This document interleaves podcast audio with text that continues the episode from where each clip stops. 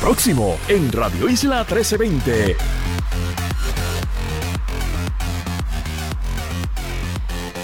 Vamos a estar hablando eh, sobre la reforma contributiva. Se aprobó ayer en la Cámara de Representantes y está pendiente una vista pública para que eliminen la crudita. ¿Será viable? Eso es lo que se está buscando analizar. También vamos a hablar sobre lo que ocurrió ayer en la tarde con el alcalde de Ponce, ya que, ¿verdad? Luego de ir a su cita a los tribunales, se halló causa para arresto. Vamos a estar analizando esto porque la defensa del alcalde de Ponce dice, mira, esto fue un donativo político, esto no fue para él, así que vamos a estar dialogando un poco en profundidad sobre eso. También más adelante, saben que, que el lunes en horas de la tarde, el tribunal apelativo dice que sí se puede admitir la prueba de alcohol que se le hizo a la mujer que está acusada de haber matado a Justin Santos, hermano de, del cantante eh, Arcángel. Vamos a analizar qué es lo que dice esa resolución con un abogado y vamos a conectar con la Contralor de Puerto Rico sobre los casos de R3 no podemos soltar ese tema. Son muchas las historias de dolor, porque es que ver y escuchar lo que narran las familias que lo han perdido todo y que después pierden su única vivienda. Hoy es miércoles y vamos a estar dialogando con el panel de mujeres y uno de los temas que les puedo adelantar del saque es 99 querellas contra policías de la policía de, Puerto Rico en casos de violencia doméstica. ¿Qué pasó con esas querellas? ¿Por qué no se atendieron? Vamos a analizar eso un poquito aquí en profundidad, entre otros temas. Así que comenzamos esta primera hora de Dígame la verdad. Con más de 20 años de experiencia en el periodismo, el periodismo ha dedicado su carrera a la búsqueda de la verdad. La verdad, la verdad de frente, al grano, con carácter entrevistará a las figuras más importantes de la noticia. Radio Isla presenta a la periodista Mili, Mili Méndez en Dígame la verdad.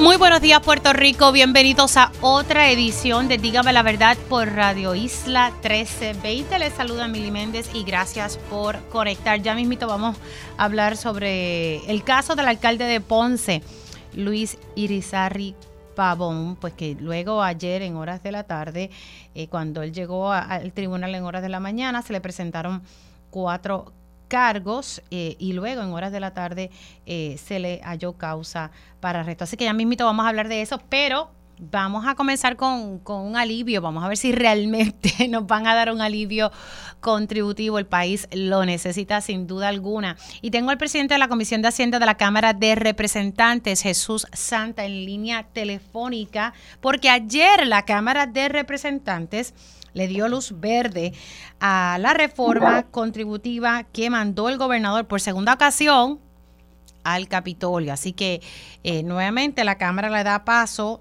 Allá Jesús Santo nos había adelantado unos cambios, pero vamos a ver cómo finalmente quedó esta pieza legislativa. Representante, saludos, buen día, ¿cómo está?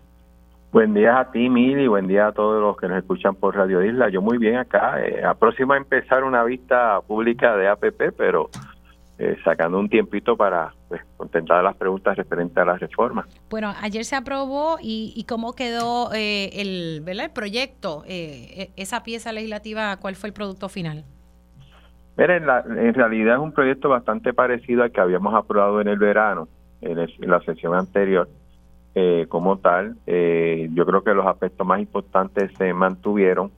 Eh, el cambio mayor que hicimos en esta ocasión realmente fue el reajuste de las tasas corporativas un poco para dar una mayor a un mayor ahorro a las pequeñas empresas, ¿no? Que por lo general son las pymes y son las que en su mayoría pues sus dueños son puertorriqueños. Obviamente a nivel corporativo todas van a tener un ahorro, pero un poco eh, buscamos que ese ahorro fuera un poco más a las pequeñas que a las grandes, porque las grandes tienen otros mecanismos, especialmente por decreto, que se pueden defender. Eh, y mucho tiene que ver más con lenguaje. Ayer, inclusive durante el día de antier y ayer, estuvimos reunidos con la delegación del PNP, en este caso en representación de esa delegación, con Johnny Méndez y con Gabriel Rodríguez Aguiló, y un poco aclarando dudas que ellos tenían sobre los cambios.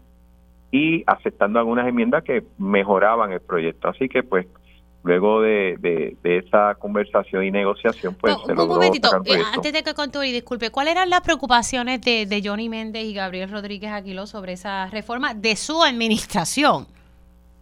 Bueno, eh, prácticamente Johnny, tengo que reconocer que ha sido eh, desde la primera reforma y en este segundo proyecto eh, consciente de que ningún tipo de cambio en la ley o en el, Código de Rentas Internas signifique, por un lado, un aumento de, impuestos. Y, y ante ciertos cambios, pues cuestionaba y obviamente se le hicieron los cálculos de que ese tipo de cambio que se hacía no representaba un incremento eh, que no sea que bajo por un lado y suba por otro. O sea, ellos pensaban que se iba, ellos pensaban que se iba a imponer un, un, incremento en, alguna tenía unas tenían unas dudas con unos lenguajes que podía representar, o ellos entendían que había esa posibilidad y pues se dialogó, en la mayoría de los casos no, no era un issue mayor, eh, o, pero yo tengo que reconocer que, que tenía esa preocupación como tal este eh, y, las trajo y yo creo que por, eso es que en la conversación te digo que se aclararon muchos puntos y hubo enmiendas para mejorar el, lenguaje. Por ejemplo, eh, a nivel de lo del ajuste por inflación, eh, según el gobernador, eso lo iba a hacer el secretario de Hacienda y se iba a implementar por el Ejecutivo nosotros protegiendo el poder que tiene el, la rama legislativa, estamos diciendo no tenemos problemas con que el, Ejecutivo, en este caso el secretario de Hacienda, haga el ejercicio, pero tiene que pasar por la legislatura para que se apruebe, porque la Constitución dice que quien sube o baja impuestos es la legislatura. Y ellos lo que estaban planteando es definir mejor el mecanismo que fuera por una resolución conjunta, ese tipo de cosas, un poco eh, dejando claros los lenguajes, eh, cosa de que cerrar ese margen de interpretación que se podía dar eh, como tal. Me dicen por aquí, y quiero por favor que me lo pueda explicar, eh, esto de la ley 22 que se incluyó para todo el mundo, eh, esto de qué manera está afectando esta reforma contributiva. Pues mira, de hecho fue una de las inquietudes que trajo tanto Gabriel como yo, en el sentido que se le había puesto un tiempo de 10 años a la persona que estuviese residiendo en Puerto Rico para que tuviera el mismo derecho que una persona que tiene un decreto de ley 22. Eh, se le explicó que, por ejemplo, si un puertorriqueño que, que lleva años en los Estados Unidos quiere venir para acá, no es que pierde el beneficio, para que el beneficio tendría que obtenerlo a través del decreto. Pero aquel puertorriqueño que, como uno dice, se ha chupado el hueso aquí, que ha estado 10, 15, 20 años, automáticamente tendría ese derecho. O sea que eh, todo el mundo va a tener el derecho a esa exención contributiva que permite la ley 22, que ahora es ley 60, pero los que vienen de afuera tendrían que entrar por un decreto y los que están aquí sería automático. Ok, pero ¿de qué manera? O sea, esto... Eh, Ok, me están poniendo por aquí y quiero que me explique bien porque quiero entender este asunto sobre la ley 22, el hecho de verla que le está aplicando a todo el mundo, tanto extranjeros y, locales, que lo que yo estaba entendiendo es que se buscaba también beneficiar a, a, los nuestros, ¿verdad? Eh, claro. Esta, o sea, ¿cómo esto va a estar entonces impactando esta reforma? O ah, mira, el ahorro a los contribuyentes puertorriqueños se estima en 95 millones de dólares. ¿Cómo esto me ayuda? Mili Méndez hoy compra una farmacia, la está operando y la vende y tiene una ganancia de sobre ese capital. Hoy estaría pagando prácticamente un entre un 15 o un 20% de contribuciones sobre esa ganancia. Ley 22 pagaría un 4. Tan sencillo como eso. Inclusive de tu residencia, que hay gente que vende una residencia, esa ganancia que tiene la venta de, un activo de capital eh, tributaría un 4%. Por dar un ejemplo en eso cosa que hoy tienen los de ley 22. Ok, y ok, ya, ya le estoy entendiendo. Ahora, eh, eh, este 4%, ¿verdad? Porque estamos bajando entonces aquí de un 15 a un 20, que entonces si yo soy bajo la ley 22 y soy local, voy a pagar un 4%. Ese impacto, eso va a tener un, impacto. ¿Cómo ustedes le van a explicar esto a la Junta de Control Fiscal? Bueno, parte de la teoría que tiene el Ejecutivo y que tenemos nosotros es el siguiente nosotros llevamos ya siete años recogiendo más dinero que, se, que que se estima recoger y sobrepasa los mil millones de dólares.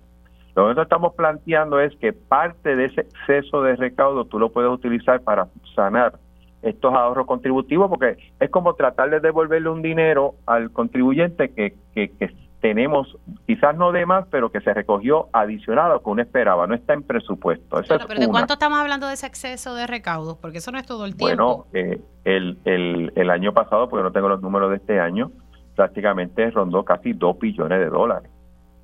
2 mil millones de dólares. Se estamos hablando de esos números. Puede, va a variar según año, pero... ¿Eso no está en una cuenta especial? Eso por eso es que hoy Hacienda tiene dos cuentas donde cuando tú sumas la cantidad de dinero que tiene en caja por el cash flow y la cuenta de reserva llega a casi 8 mil, 8 mil millones de dólares. Ok, para que no la vaya comprendiendo. 8 mil millones de dólares, pero yo creo que hay una parte de eso que pudiera estamos hablando regresar para atrás. De que hay una cuenta que es para el pago de la deuda, ¿verdad? No, no, no, no, no, no. Hay dos cuentas. Una es de reserva, que, es importante tenerla, porque en caso de alguna situación improvista, tú tienes dinero de dónde sacarse como la cuenta de ahorro. ¿Y la otra? Y la otra es el cash flow, el dinero que tú tienes en caja para mover la, los pagos de Hacienda, que sabemos que los ingresos de Hacienda van a variar por mes pero siempre tiene que tener un dinero en caja para que no se atrasen los pagos, para que no se atrasen, por ejemplo, la devolución de reintegro viene porque tú tienes dinero en esas cuentas. Claro, pero ese, exceso de recaudo, ¿en cuál de, de esas dos cuentas está cayendo? Eso está cayendo, si no me equivoco, en reserva. Ok, esto está cayendo en reserva, porque también hay un hay, hay un dinero que no se ha tocado que supuestamente es para el pago de la deuda.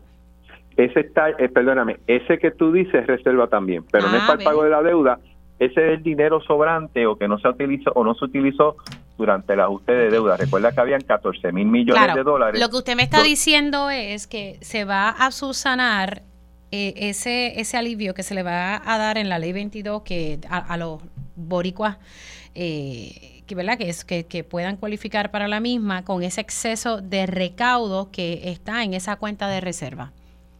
Y no solamente eso, lo que sería el impacto eh, de, la misma reforma contributiva, pues recuerda que hay una, hay una baja de tasas contributivas a individuos, a corporaciones, eh, que genera unos, unos ahorros. O sea, e, ese impacto que genera la reforma contributiva, porque sería menos dinero que entraría al gobierno, se puede subsanar con el exceso de recaudo que se está obteniendo en los últimos años y parte de la evidencia del exceso de recaudo es que nosotros tenemos en dos cuentas casi 8 mil millones de dólares.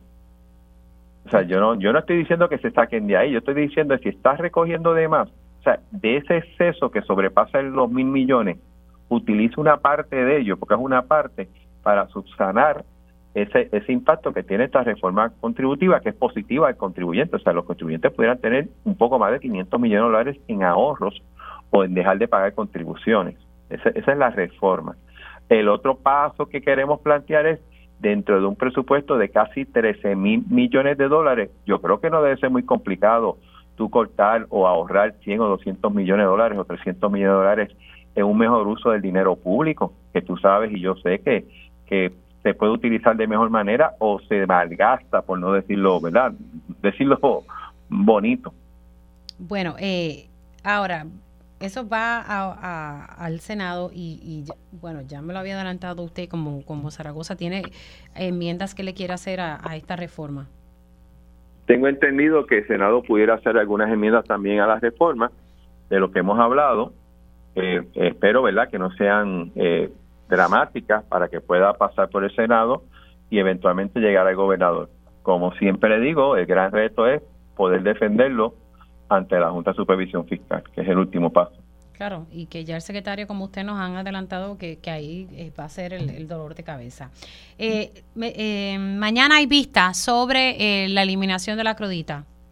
Eso es así, vamos a hacer vistas sobre dos proyectos que yo tengo en la Cámara referente a la eliminación de, de ese arbitrio y también el proyecto que aprobó Senado y que ya está en Cámara, un poco para, para entender el proceso y sobre todo en mi caso tener la mayor información posible para poder en el, en el, la situación que yo creo que se va a dar que se que se apruebe en cámara y que eventualmente el gobernador lo firme poder tener una mejor defensa también ante la junta Así que sí se, eh, es una posibilidad, pero todo depende de lo que trascienda en estas vistas públicas. Así que se van a tocar tanto el proyecto de Georgie Navarro como el proyecto de Vargas Vido que se aprobó, se aprobó la semana pasada en el Senado. Eso es así. Hay un tercer proyecto de Tito Furquet, si no me equivoco, en el mismo propósito. Como tienen el mismo objetivo, tocamos los tres proyectos para entonces poder trabajar sobre ello y, sacar una, la mejor medida posible. Gracias, representante, por hacer un, huequito hoy para hablar con nosotros. Se me cuida. Sí, siempre un placer. Cómo no. Ahí ustedes escucharon al representante Jesús Santa, presidente de la Comisión de Hacienda de la Cámara de Representantes. Se ha aprobado una reforma contributiva, algo, y aquí lo que se buscaba era hacer unos reajustes en las tasas corporativas, que básicamente es eh, no reducirle tanto eh, los impuestos a, las corporaciones y, poder eh, darle esa, ¿verdad? Lo que se le iba a dar a ellos, están haciendo como un balance entre las corporaciones y los individuos y que los individuos, ¿verdad? Se puedan beneficiar como también nuestras pequeñas y medianas empresas. Aquí ha caído lo de la ley 22, eh, que ahora es la ley 60, para incluir a los puertorriqueños. Ahora, hay que ver de dónde va a salir ese dinero que aquí la legislatura está apostando a que sean al, exceso de recaudos del Departamento de Hacienda y que está en una cuenta de reserva. Hay que ver qué dice la Junta de Control Fiscal sobre eso, porque ya la Junta ha puesto peros con esta reforma. Ya esto pasa al Senado, vamos a ver cuáles son esas enmiendas del Senado sobre esta, esta legislación, que ya están más que tarde. Bueno, por lo menos ayer la Cámara lo aprobó el 31. Se esperaba que para el 31 ya esto tuviese firmado por el gobernador. Ya ustedes saben, ¿verdad? Bueno, quiero hablar sobre el caso del alcalde de Ponce, Luis Irizarri Pavón. Ayer se encontró causa eh, en, cuatro cargos. Quiero eh, ponerle, antes de pasar con mi próximo invitado, poner dos audios de la portavoz del FEI que estuvo explicando eh, en detalle, ¿verdad? Cosas de este caso, para entonces pasar en, en el análisis con mi próximo invitado. Bueno, sobre los hechos del caso como tal no se va a discutir los mismos porque son, ¿verdad? Estamos en medio de un proceso judicial y la prueba se discutirá, ¿verdad? En su momento en la sala que corresponda, pero sí de lo que surge de las denuncias eh, que se presentaron se imputa que él tomó un préstamo personal y que se le requirió a unos empleados que realizaran el pago de esos de, de las mensualidades de ese préstamo. Y, claro, el, el, delito estaría configurado en la solicitud de pago del préstamo, ¿no? ¿no? No en el préstamo en sí mismo. No, exacto. El pago del préstamo por los empleados, por así que el que requiere como como parte de su, por ser un funcionario público, ¿verdad? Empleado lo que pasa es que aquí la diferencia para el resto del pueblo de Puerto Rico es que no son empleados públicos, el delito, ambos delitos requieren que sea un funcionario o empleado público, también un exfuncionario, pero en este caso particular es un empleado en funciones y que lo está requiriendo por razón de el cargo que ocupa. No puede, no es correcto que sea un donativo porque se realizaron los pagos al banco de un préstamo personal. Bueno, ahí ustedes escucharon lo que dijo la portavoz del FEI y, la defensa del alcalde de Ponce está sosteniendo que esto fue un donativo. Tengo al licenciado Ernie Cabán, ex fiscal especial independiente en línea telefónica. Buenos días, Ernie, ¿cómo estás?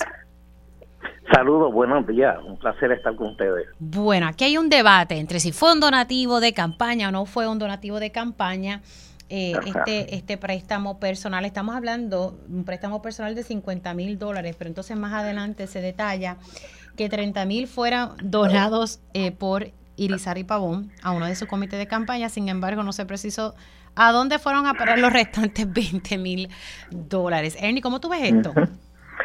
Bueno, yo veo una situación difícil para el alcalde de Ponce. De hecho, este, aquí el, el, el asunto es la falta de voluntariedad de los empleados o de las personas en entregar el dinero al alcalde para su beneficio personal, porque era un préstamo personal lo que había. De hecho, la investigación preliminar en la División de Integridad Pública del Departamento de Justicia encontró que había causa para erradicar delitos de extorsión ¿verdad? Porque fue alegadamente bajo amenaza, presión de los empleados, sabe Dios cuál condición, pues perder el empleo, este, removerlo, pero hubo algún tipo de presión o amenaza que identificó el Departamento de Justicia para recomendar delitos de, extorsión que requiere la falta de voluntariedad. Ellos actúan de manera involuntaria por la presión, la amenaza que le está ejerciendo el funcionario público. Ahí está la este violación al Código Penal.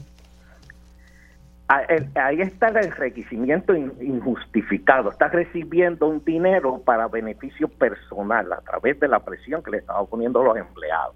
¿eh?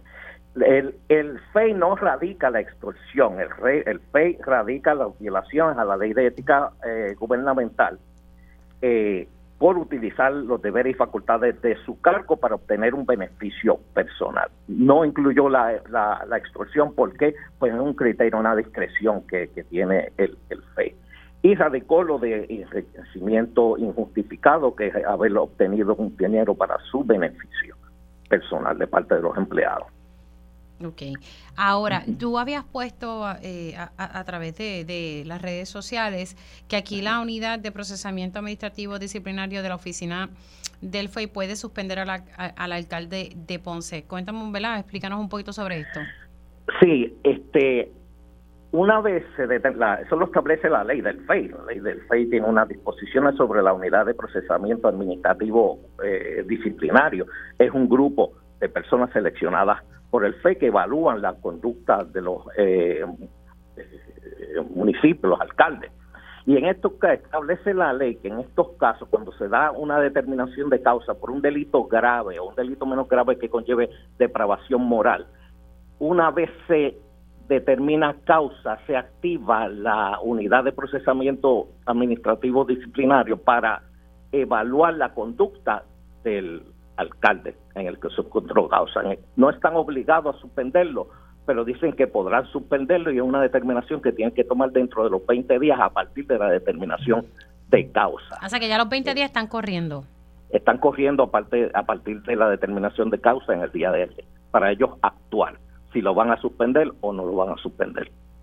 Estaba eh, escuchando que como no se trata de fondos públicos, no procede la suspensión, hay otros eh, eh, criterios, hay una serie de criterios que establece la ley que la unidad puede considerar para suspender el, el alcalde, aunque no haya este, fondos públicos envueltos. Bueno, pero sí, en efecto, ¿verdad? Lo que lo que ha trascendido es correcto de, que él obligó y hay testimonios de estos eh, ex empleados, aunque el alcalde dice que estos ex empleados los tuvo que votar porque parece que eran ellos los que supuestamente estaban haciendo las cosas mal y él lo que hizo fue limpiar la casa. Sí, lo que sucede es que es cuando ocurren las, los hechos y con quién ocurre esto. Ocurre al inicio, en la incumbencia de él, cuando él, él asume el cargo. Y, y ¿Qué hace el funcionario cuando asume el cargo? Pone a aquellas personas de confianza que lo ayudaron en, en, la campaña, en esas posiciones de confianza. Y esa gente en su puesto de confianza y esas personas de confianza, él puede sentir la libertad de hacer un requerimiento como el que están denunciando ellos. Esto ocurre en el momento en que, en que están celebrando prácticamente la victoria de, del alcalde, así que esto abona a la credibilidad de estos testigos, son de su mismo partido. Y, y que pidieron inmunidad porque ¿verdad? accedieron a, esa petición del alcalde. Esa, esa eh, otorgación de inmunidad también eh, revela que su, la conducta de algunos de estos empleados fue delictiva actuaron en concierto y como un acuerdo con el alcalde y requirió la otorgación de una inmunidad para que entonces darle un beneficio por los actos que cometieron eh, y, cooperen en el procesamiento del, del, alcalde. Tiene que haber sido en concierto y como un acuerdo los actos que cometieron los empleados que recibieron inmunidad, concierto y como un acuerdo con el alcalde, necesariamente.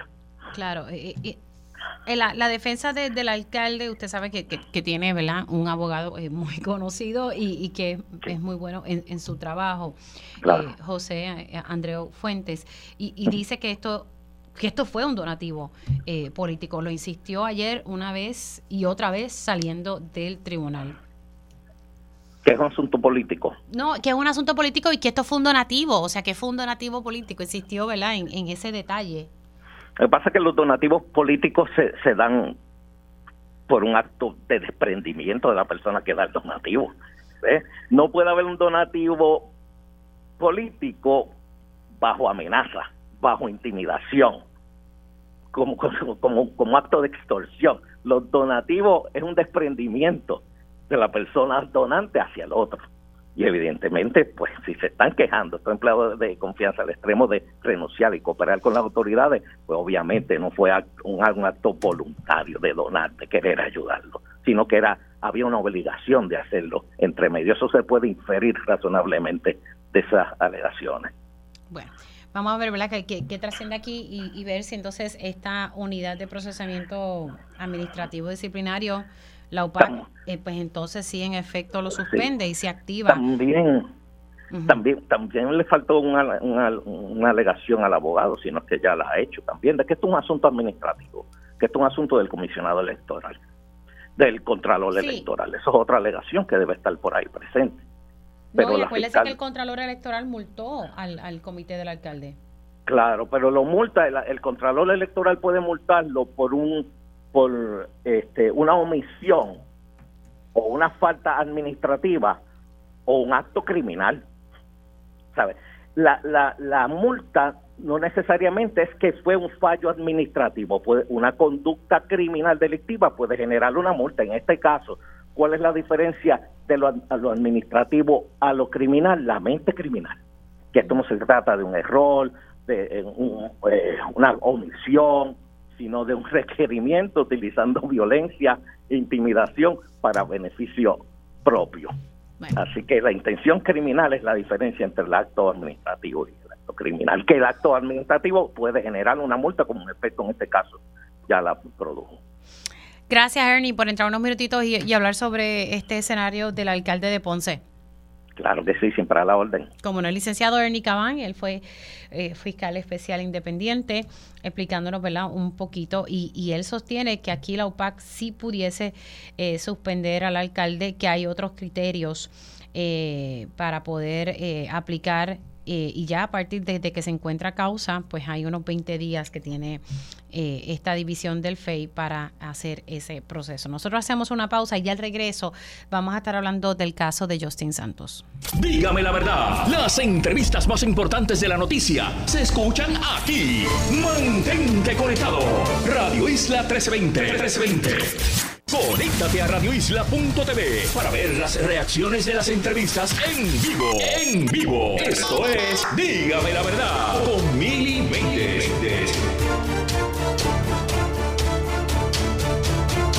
Ya estamos de regreso aquí en Dígame la Verdad por Radio Isla 1320. Les saluda Mili Méndez.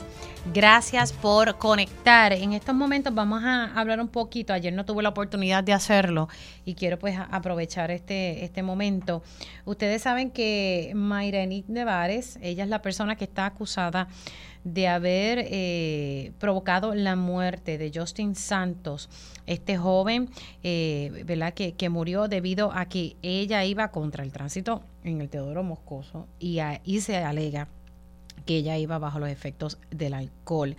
Eh, hubo, ¿verdad? Una vista para, para ver si entonces había causa para juicio y aquí pues esto se atrasó porque la defensa de la imputada estaba tratando de que se sacara la prueba de alcohol. Ellos logran su objetivo eh, porque la jueza Nerisbel Durán había eliminado la prueba de alcohol y en, su resolución dio las explicaciones sobre por qué se eliminaba esta prueba de alcohol que no se había seguido el, el protocolo que se supone que se, que se siga. ¿Qué pasa? Eh, justicia va ante el apelativo, el apelativo toma su tiempo y el apelativo dice que sí, que se puede admitir la prueba de alcohol de Mayra Nevares.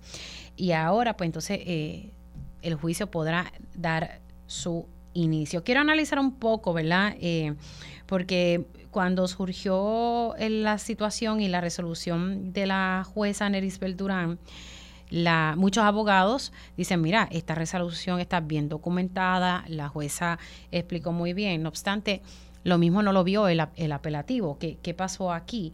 Eh, así que tengo al licenciado Jesús Rivera Delgado en línea telefónica y él es, eh, ¿verdad? Forma parte de, la Junta de, Asistencia Legal. Gracias por estar con nosotros. ¿Cómo está? Muy bien, gracias Mili, gracias por invitarme a, a tu programa. Bueno, vamos a analizar esto porque es, un caso eh, sumamente delicado y como este hay muchos otros más. Este ha sido bastante mediático porque estamos hablando que Justin Santos es, el hermano de Arcángel, el artista del género urbano. ¿Y cómo usted ve eh, eh, el hecho de que del apelativo vira esta determinación de la jueza Nerisbel Durán, que había dicho que, sí que había que suprimirla porque aquí no se había seguido el, proceso adecuado para tomar esta prueba de alcohol. Sí, en primer lugar, ha resumido eh, excelentemente lo que ha sido el tracto procesal de, este caso. Eh, esos procedimientos son más rutinarios de lo que la gente se cree. Lo que pasa que cuando hay una gran cobertura mediática o hay una figura pública, entonces la gente está más eh, consciente de, este tipo de cosas. Lo que ocurrió con la con la juez Durán fue que la defensa eh, solicitó una supresión de evidencia. La supresión de evidencia es un recurso que tiene la defensa cuando puede cuando reclama que la evidencia que hay en contra de una persona acusada fue obtenida de forma ilegal o de forma irregular o si o, y o violando pues las disposiciones de ley aplicable. Eh, esa, la supresión de evidencia es un derecho constitucional, tanto bajo la Constitución de Puerto Rico como para, la Constitución de los Estados Unidos. Y la juez, como tú muy bien señalas, y esto pues yo no estoy tomando partido, pero la, la cuando ella suprimió la evidencia fue una decisión pues bien fundamentada, no, no es algo eh, según el criterio de ella, porque los seres humanos podemos diferir de unas cosas, ¿verdad? Pero pero eh, al suprimir la evidencia, que no es una solución en los méritos, la supresión de evidencia lo que implica es que esa evidencia, en este caso hablando de la prueba de, embriaguez, no se puede utilizar porque no sigue las garantías del debido proceso de ley, de lo que se espera que se haga para que la evidencia sea confiable. Parece para mí que eso ese, es el criterio principal de lo, de lo que la juez de lo que la, juez hizo. Eh, en ese momento, pues, si si la fiscalía tiene una prueba adicional a la que fue suprimida, el caso puede seguir, porque eso no es una solución. Pero aparentemente esa es la única prueba que ellos tienen para demostrar la embriaguez y, y el bueno, el fiscal que se a ella. El fiscal ah, sostuvo cuando ocurrió esto en, en, el verano, él una y otra vez dijo, no, nosotros aquí tenemos otra evidencia que puede sustentar eh, ¿verdad? el caso no sé si era una prueba robusta, eh, pero el hecho de que entre esto ahora en el panorama, pues como que se les facilita a ellos un poco, ¿verdad? El, el, poder demostrar ante un tribunal que en efecto ella alegadamente estaba bajo los efectos del alcohol. Claro, aquí todo el mundo está cumpliendo con su deber, porque el deber de los fiscales es defender esa, esa prueba. Y si la juez Dunal la, la declaró que era inadmisible por violar la cláusula constitucional de, de evidencia ilegalmente obtenida, el deber de ellos era hacer lo que hicieron. Por otro lado, los abogados de defensa, si entendían que la evidencia fue ilegalmente obtenida, también era un deber de hacer lo que hicieron y convencieron a, la juez en ese particular. Ahora el caso llega a la Corte de Apelaciones, donde el Tribunal de Apelaciones pues revoca a la juez. Yo no, no puedo decir que van a hacer los abogados, pero yo me imagino, porque si fuera yo, yo pido una reconsideración de esa decisión del Tribunal de Apelaciones y si me la declaran no al lugar, yo subo para el Tribunal Supremo. O sea, o sea que te, adelanto eso porque yo veo muy poco probable que ese caso termine, termine este año. O, que se, o que se llegue a ver el juicio este año. Exacto. sí, sí, porque si en efecto eh, la defensa de la señora Nevares pide una reconsideración al apelativo, eh, entonces luego va al Supremo, pues esto se va a tardar en lo que pueda comenzar entonces ese, ese, juicio, o sea, se alarga esto aún más. Es correcto, y, repito, todo el mundo está cumpliendo con su deber.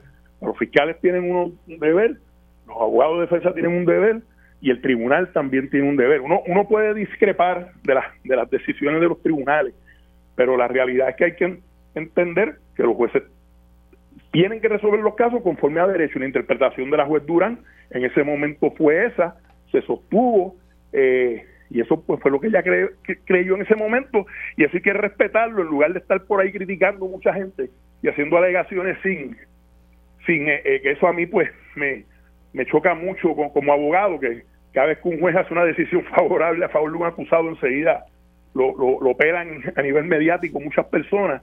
No, no, pues eso fue lo que entendió la juez. Si uno no, no está de acuerdo con ella, pues se hace lo que se hizo, que se acudió a un tribunal de superior jerarquía a plantear el asunto nuevamente y allí se resolvió. Pero es el tribunal intermedio, queda todavía una, un, Claro.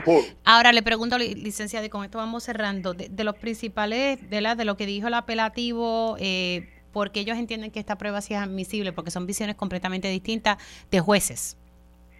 Sí, e, ellos, la jueza entiende, entendió que no, no se cumplió con el debido proceso de ley y que el consentimiento que, que ella dio para, para que se le hiciera la prueba era un consentimiento que, que, no era que no era válido. Estaba viciado por unas cosas que ella dice y se, nos acaba el tiempo y no podía explicarlo todo pero el tribunal de apelaciones sí reconoce en, la en, la interpretación es un ya eso es un panel de tres jueces el que, el que analiza eso ellos ellos reconocieron que había un consentimiento tácito y que el consentimiento era válido y esa es la clave de esto hay que ver si el Tribunal Supremo acepta el caso porque estamos hablando de unos cerciorari que son unos remedios discrecionales, no son aunque se parece mucho a una apelación, pero no son apelación en el sentido de que el Tribunal Supremo se podría negar a, ver el caso. Y entonces prevalecería la decisión de, del Tribunal de Apelaciones. Pero este ya, ya eso habría que verlo. Pero sí, esto al caso le falta mucho.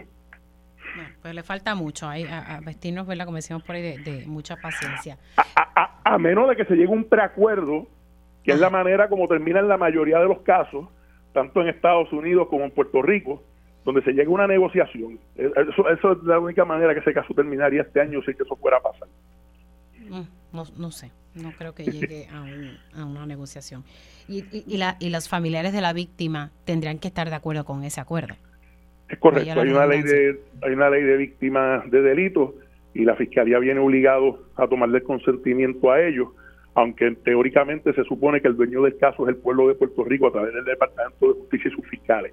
Pero ciertamente las víctimas tienen, tienen mucho peso en eso y se supone que si una víctima dice que no, el caso es deber de los fiscales seguir hacia adelante. Licenciado, gracias por haber entrado unos minutitos, se me cuida. Seguro, gracias a ti. Como no, el licenciado Jesús Rivera Delgado, eh, hablando un poquito, ¿verdad?, de, esta resolución del apelativo en torno al, caso eh, relacionado a la muerte de Justin Santos y quien es acusada en este caso es Mayra Nevares y pues hasta ahora se admite la prueba de alcohol. Hay que ver si la defensa de Nevares eh, pide una reconsideración o si va al Supremo o simplemente, ¿verdad? Eh, entonces se inicia este juicio en su contra. Hacemos una pausa y al regreso, la Contralor de Puerto Rico está investigando R3 y agrega más casos ante todo lo que ha salido públicamente en las fallas de este programa que se supone que ayude a las personas que perdieron su vivienda o que su vivienda se dañó tras el paso de Irma y María. Hablamos de eso regreso aquí en Dígame la Verdad. Dígame la verdad, las entrevistas más importantes de la noticia se escuchan aquí. Mantente conectado. Radio Isla 1320. 1320. Esto es Radio Isla 1320, celebrando la Navidad en grande. Me gustan las Navidades que sepan a Puerto Rico, comiendo pasteles y lechón asado y dándome unos palitos. Al momento de la noticia, Radio Isla 1320 está contigo, reportando en directo, difundiendo todas las perspectivas y analizando la noticia primero. Pero nuestro compromiso es contigo y aquí no te vamos a fallar. Somos Radio Isla 1320. Somos el sentir de Puerto Rico. Todo Puerto Rico. No rompas la cadena. Somos Radio Isla 1320, el sentir de Puerto Rico.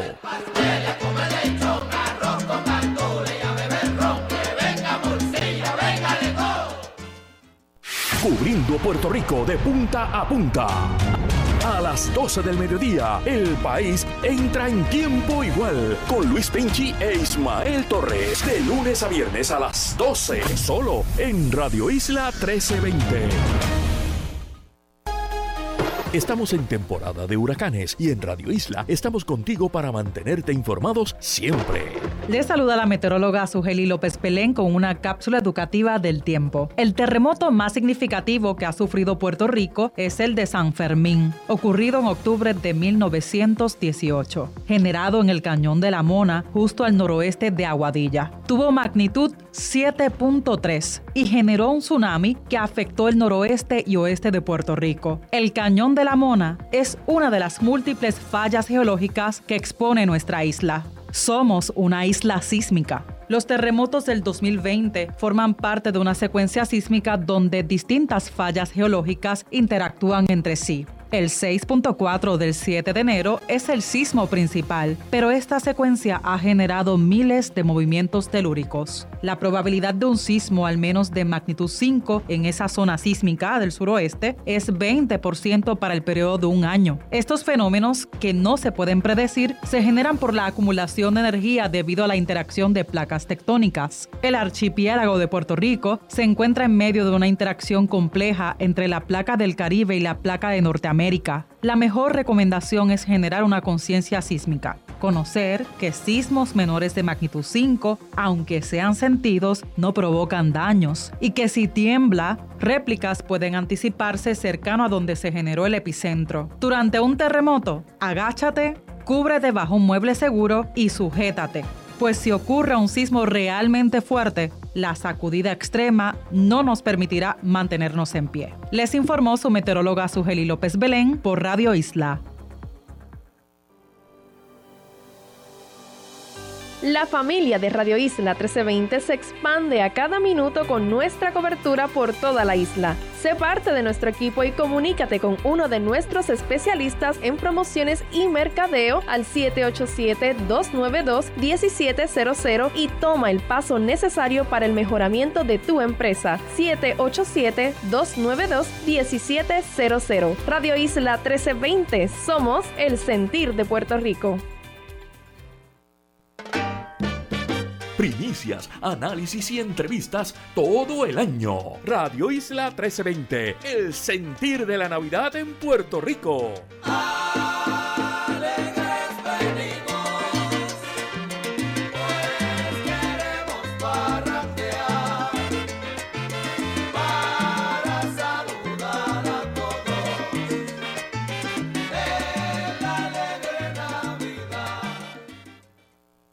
Conéctate a radioisla.tv para ver las reacciones de las entrevistas en vivo. En vivo. Esto es Dígame la verdad con Mili Y ya estamos de regreso aquí en Dígame la verdad por Radio Isla 1320. Les saluda Mili Méndez. La semana pasada eh, salieron, bueno, llevamos tiempo, distintos colegas en los medios reseñando los casos de R3. Eh, el equipo de Rayos X, en este caso el compañero José Carlos Sánchez, ha estado eh, dándole mucho seguimiento a muchos casos y, casos que de verdad que es increíble uno tener que estar reseñando estos casos y que esto esté pasando en, en la isla, ¿verdad? Persona, la semana pasada precisamente hablábamos con doña Isabel. Ella reside en el municipio de Isabela y pues ella tenía su hogar eh, que se vio impactado tras el paso de María y en el caso de ella, ella logra poco a poco y con la ayuda de la iglesia arreglar un poquito su casa. El programa de Retre le dijo, no, no, muchacha, vamos a, vamos a tumbar esto y te vamos a hacer esta casa espectacular. Pues ella confió, confió y, y su casa que estaba habitable, de momento le entregaron prácticamente que una huella de lo que era su hogar y, y después le dijeron, ay no, tú, tú no cualificas para el programa R3. O sea, le tumbaron su casa y después le dicen que no cualifica. Este caso de doña Isabel se repite a través de toda la isla. Eh, hemos tocado también un caso en Gurabo. Bueno, esta señora no, no permitió que le destruyeran su hogar, pero le habían dicho, mira, te vamos a hacer esta casa, tú lo que tienes que hacer es dejarnos eh, ¿verdad? destruir y derrumbar tu casa. Gracias a Dios que ella no lo permitió. Después le ofrecieron un vale.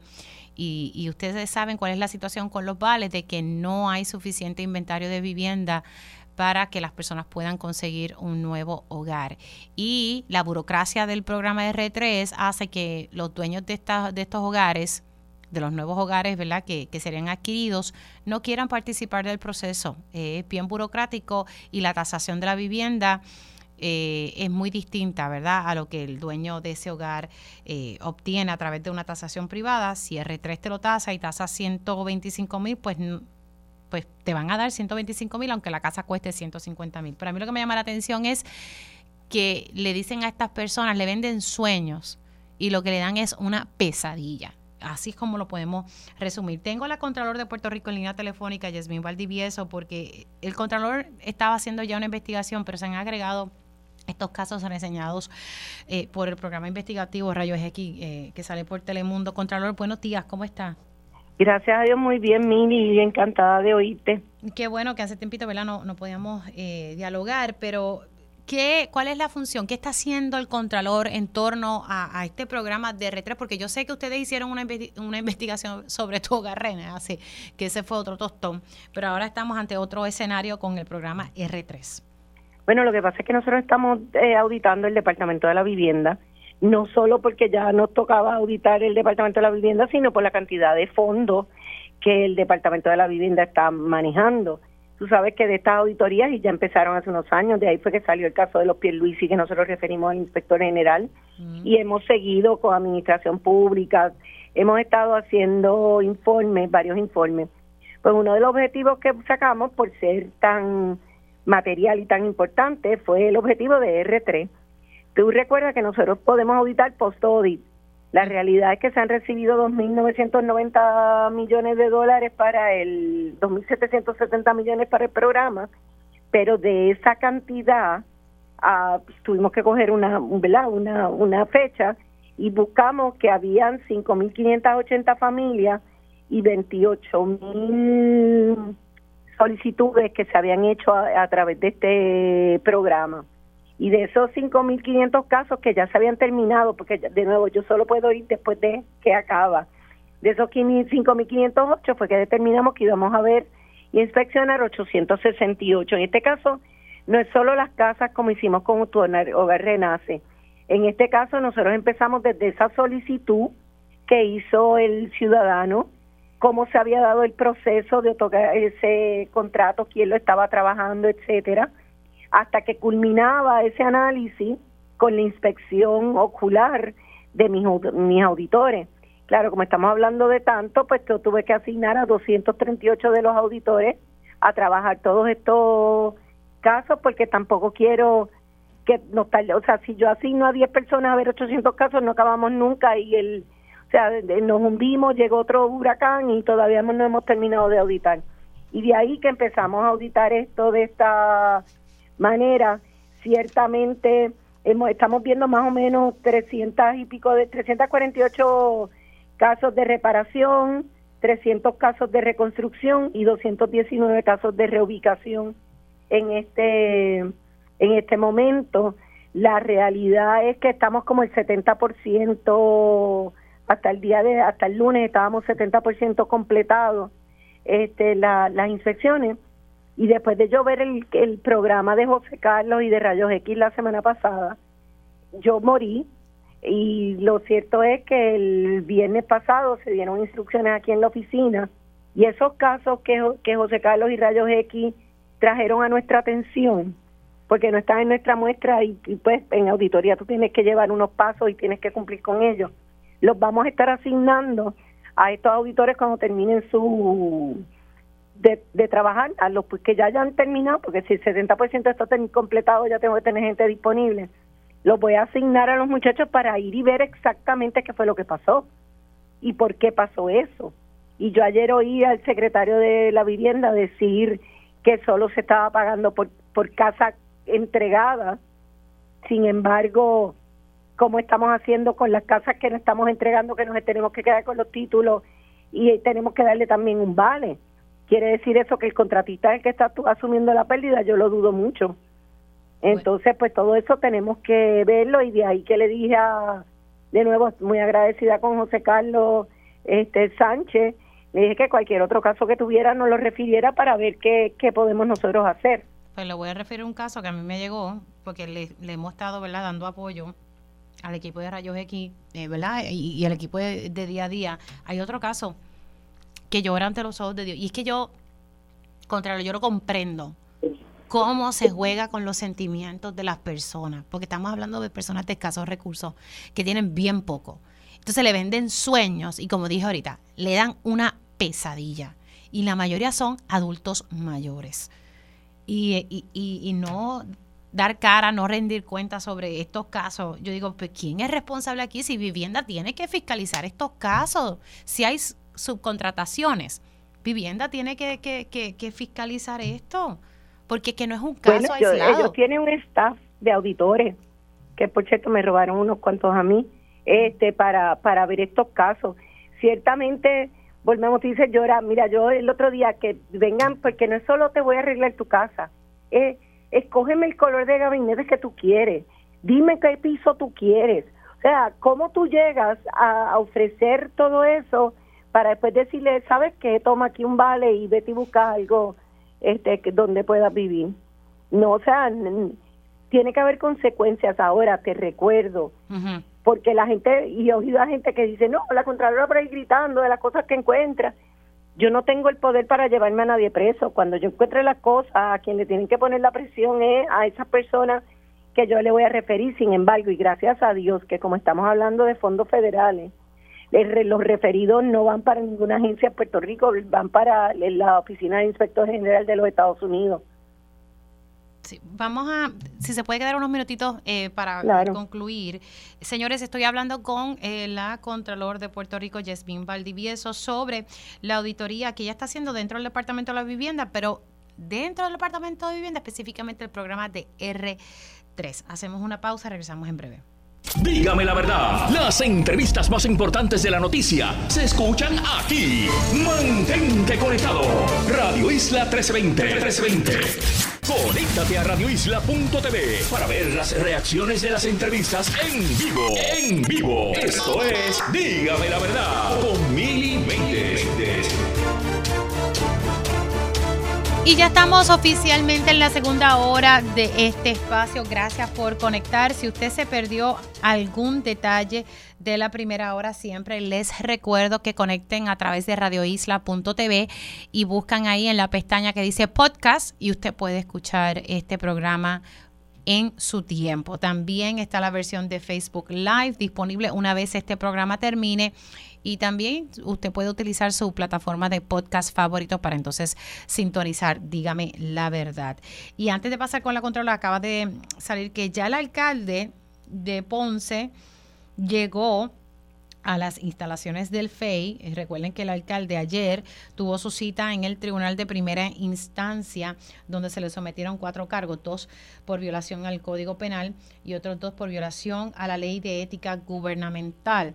Así que ayer mismo se le encontró causa para arresto, así que hoy tenía que llegar a las instalaciones del FEI para ser fichado.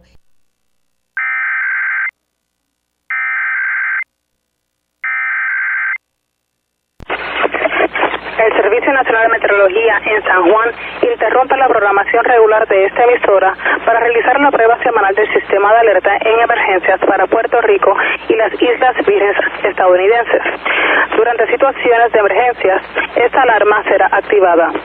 La prueba se realiza los miércoles entre las 11 y 12 del mediodía si las condiciones del tiempo lo permiten. De no ser así, se llevará a cabo el próximo día con buen tiempo. The National Weather Service in San Juan has interrupted the normal broadcast to conduct the weekly test of the emergency alert system for Puerto Rico and the U.S. Virgin Islands. During emergencies, this alarm will be activated. This test is conducted every Wednesday between 11 and 12 noon. If weather conditions are unfavorable, the test will be done the next good weather day. Now we return to our regular programming. Ahora regresamos a nuestra programación regular.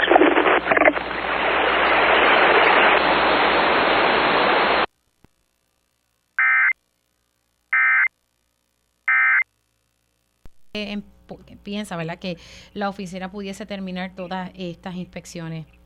Pues mira, es que no hemos podido terminar todas las inspecciones de las casas porque nos hemos encontrado que hay personas que han fallecido, este, después de que hicieron las solicitudes, personas que se han ido fuera de Puerto Rico, que están residiendo en otro, en otros lugares en cuidados asistidos. Y entonces tenemos que ver qué es lo que vamos a hacer con esa, o sea, qué es, qué se hace en esos casos. Porque técnicamente se supone que bajo las reglas federales, después de que a ti te arreglan la casa, tú tienes que vivirla por cierto tiempo. Entonces tenemos esas cositas, pero esas esas son las que se quedan para después. La idea es terminar todas las inspecciones que podamos ahora. También estamos escogiendo los casos donde vamos a necesitar tener al perito, eh, porque nosotros no somos ingenieros, que nos explique cómo llegaron a las cantidades de inversión que se llevaron, porque hay casas que costaron 400 mil dólares. Eso nosotros podemos ver lo que se hizo, pero ¿valía eso 400 mil dólares? ¿Valía eso que se invirtió esa cantidad? Pues de ahí que tenemos a nuestros peritos contratados para que nos ayuden en eso. O sea que yo entiendo que ya para mediados de las, para la semana que viene o la próxima, antes de Thanksgiving, las inspecciones que podamos hacer todas las hayamos terminado. De ahí a que pase a la revisión y, y la determinación de cuáles van a tener que ir a donde ingenieros, etcétera, pues eso podría tomar. Pero mi idea y mi visión es ya tenerlo para principios del primer trimestre de la, de del año que viene. Ya yo le informé al OIG este, por lo menos a la gente de aquí, de, de HOD, que estábamos haciendo esta, antes de que saliera el comunicado de prensa para que la gente no nos dejara entrar a las casas, este, ya habíamos intercambiado unos correos para que ellos supieran qué era lo que íbamos a estar haciendo.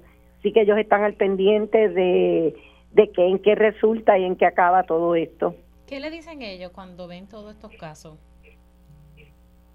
Pues desgraciadamente y, después de la pandemia la realidad es, este, mire, que nosotros nos desesperamos con esto, pero la realidad es que vemos tan, tan, tanta cosa que ya casi hasta overwhelming para nosotros las entidades fiscalizadoras cuando vemos, porque con tantos programas no es que, ay, en un programa tenemos problemas, no es que en cada programa hay un problema, ¿entiendes?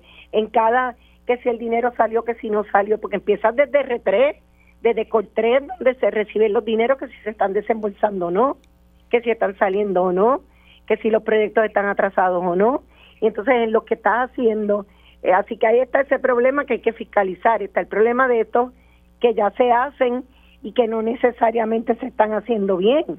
Entonces, ¿es un problema de vivienda? Pues sí, pudiera ser de que la falta de fiscalización, pero de quien el, el error y lo más malo está haciendo es de ese tercero en que se confió y en que se le está pagando para que haga un trabajo y no lo está haciendo. Claro, pero entonces ese, si ese tercero, pero si ese tercero contralor no hace su trabajo, vivienda tiene que estar pendiente y tiene que decirle, si sale un caso en los mira, ¿qué pasó aquí? ¿Por qué esto no qué, qué ocurrió aquí? Porque si ellos no están cumpliendo, quítenle en el condenado contrato.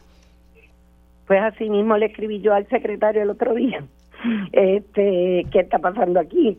Por eso, por eso mismo, pero tú sabes, de que estamos trabajando, estamos trabajando, y esto es tan importante para nosotros que, como te digo, paramos trabajos que estábamos haciendo, auditorías que tenemos en, en proceso para poder sacar esos muchachos auditores y que pudieran irse a la calle a ver, porque esto no es cuestión solo de, o sea, cuántas cosas puede ver José Carlos o puedes ver tú.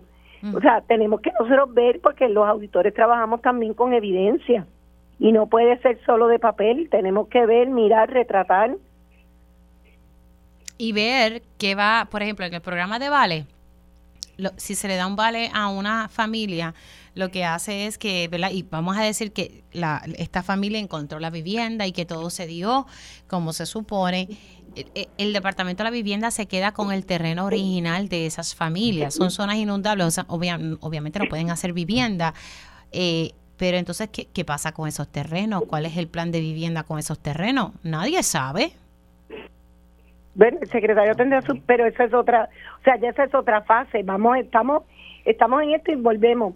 Mira, fueron casi 30 mil, 28 mil y pica de solicitudes que hasta febrero de este año se habían hecho. Estoy segura que eso ya, esas 28 mil solicitudes han subido a más de 30 mil. Y de esas nosotros cogimos lo que había estado terminado a julio 31, que era el número que podíamos utilizar, o sea, el número que podíamos utilizar de los casos terminados. Estamos hablando que solo estamos, viendo y se han terminado una sexta parte de todo el- de to- de todas esas solicitudes que hubo. Hay que ver qué pasa ahora, pero yo quería entrar ahora para que lo que sea que encontramos no se siga repitiendo en esas otras veintipico de mil solicitudes de que están que, que hay. Me había dicho que 348 eh, son de reparaciones, no, no pude apuntar las de reconstrucciones. ¿Cuál es la cantidad Ah, de De, reconstrucciones? bueno, de las de las 868 casos que estamos viendo, 348 son de reparación, 301 eran de reconstrucción y 219 de reubicación.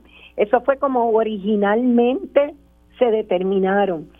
Si ahí dentro encontramos después que de reconstrucción la cambiaron a reubicación, pues esos ya son otros 20 pesos, pero nosotros cuando los escogimos, los escogimos de esa manera. Ok, perfecto.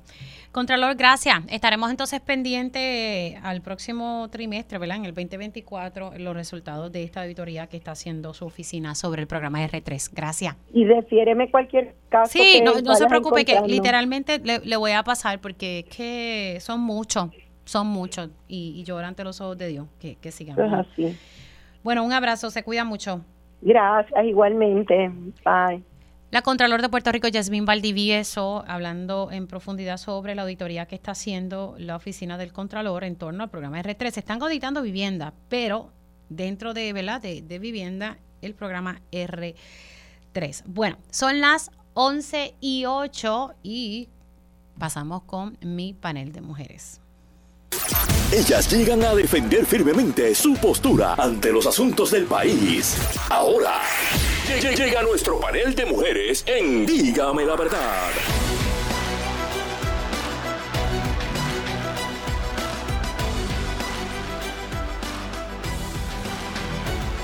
Bueno, vamos a pasar con mi panel de mujeres. Hay varios temas eh, que vamos a estar eh, dialogando y precisamente quiero ir presentándolas poco a poco. Ya tengo en, en línea telefónica a, tengo a Eda, a Eda López. Sí, buenos días Eda, ¿cómo estás? Buenos días, querida. Yo estoy muy bien. Buenos días a las compañeras, al público. Hoy tenemos un montón de temas. Sí, sí, sí, va- varios temas que, que quisiera dialogar con ustedes y hoy tengo, como decimos por ahí, eh, eh, el panel fuleteado. Tengo también a la doctora Irma Lugo, coordinadora del Observatorio de Violencia de Género. ¿Cómo estás, Irma? Saludos Mili, saludos Eda, saludos al público que nos escucha. Aquí, ¿verdad? A la orden siempre. Bueno, y también eh, vamos a estar conectando, eh, ya mismito con, con la senadora Ana Irma Rivera Lacen. Eh, tengo, tengo a Mari Mari, también de Kilómetro Cero. Pues ya mismito vamos a estar conectando con Mari Mari de Kilómetro Cero y con Ana Irma eh, Rivera Lacen. Pero entonces comenzaré entonces con, con las compañeras que ya tengo en línea telefónica. Vamos, eh, en lo que entra Mari Mari, que quiero que sea ella quien me hable sobre estas querellas y que esto sale en un informe del monitor eh, federal sobre la sobre la reforma de la policía de Puerto Rico. Vamos a, a- ok, perfecto. Me dicen que tengo ya la senadora Ana Irma Rivera Lacen en línea. Buenos días, Ana Irma. Muy buenos días. Gracias, Mili. Bueno, eh, vamos, eh, precisamente, ya mismito conectamos con Mari Marina Narváez de Kilómetro Cero, pero voy a comenzar con este tema de R3. Estaba hablando ahorita con, con la Contralor de Puerto Rico que han entrado a hacer auditorías en el Departamento de la Vivienda. Sé que la senadora Ana Irma Rivera Lacen está haciendo ¿verdad? vistas públicas en torno al acceso a la vivienda y sé que iba a entrar un poco más en profundidad con esto del R3. Les resumo rapidito, la Contralor eh, está eh, haciendo una auditoría y, y ha tenido que meterse ahí en, lo de R3 y adelantar, ¿verdad? De, todos los casos, de todas las solicitudes que hay, de 5.508, que ella entiende que hay más, pero la cantidad de, de, de auditores que ella tiene, pues solamente en este momento puede atender 868 casos para hacer inspecciones, evaluar desde la solicitud, ir a la calle, ver eh, esas viviendas, esos casos. Como dije, tiene 238 auditores trabajando en estos casos y llevan solamente ahora un 70% de las inspecciones completadas y están ¿verdad? viendo de todo un poco, ya ellos eh, están en comunicación con el Departamento de Vivienda Federal, quien está muy pendiente a esta auditoría que pudiese estar lista en el trimestre del 2024, según me explicó Yasmín Valdivieso. A mí me llama la atención la cantidad de casos donde a las personas se, le- se les promete que van a tener una vivienda hermosa, que les permitan que ellos demuelan y después que demuelen el hogar de estas personas, en su mayoría adultos mayores, después les dicen que no, que no cualifican para el programa R3. Eh, y, yo sé que aquí hay compañías que han sido contratadas para hacer este trabajo, pero la labor del Departamento de la Vivienda que tiene auditores eh, es fiscalizar que el trabajo se haga y si surgen casos como estos, que los atiendan. Eh, voy a comenzar con, con la senadora Ana Irma para conocer un poco ¿verdad? sobre lo que se está haciendo en el Senado en torno a esto del acceso a la vivienda y, este programa de R3 que me recuerda un poco a Tu Hogar Renace. Eh, comienzo con, con Ana Irma.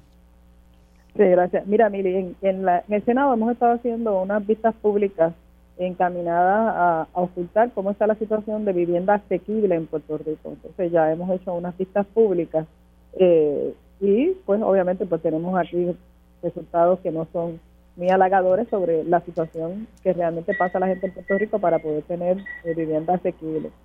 Eh, esto que, está saliendo también de, de todo el debacle de la administración de los fondos bajo este programa R3, eh, vamos a estarlo mirando más en detalle en otra en otra vista que vamos a estar haciendo, precisamente para dedicarlo a ese tema en particular, porque en los temas de vivienda, del Departamento de la Vivienda, que salieron en las vistas públicas nuestras, lo que nos daban cuenta era la cantidad de, viviendas que había, cuáles se podían, eh, por, por, jefe o jefas de familia, eh, quiénes eran las personas que le ocupaban, etcétera. Pero específicamente la, el asunto este del programa de R, 3 y toda la debacle que está sucediendo, eso no lo pudimos ver en esas vistas, así que es importantísimo que podamos tener ese espacio y esa oportunidad.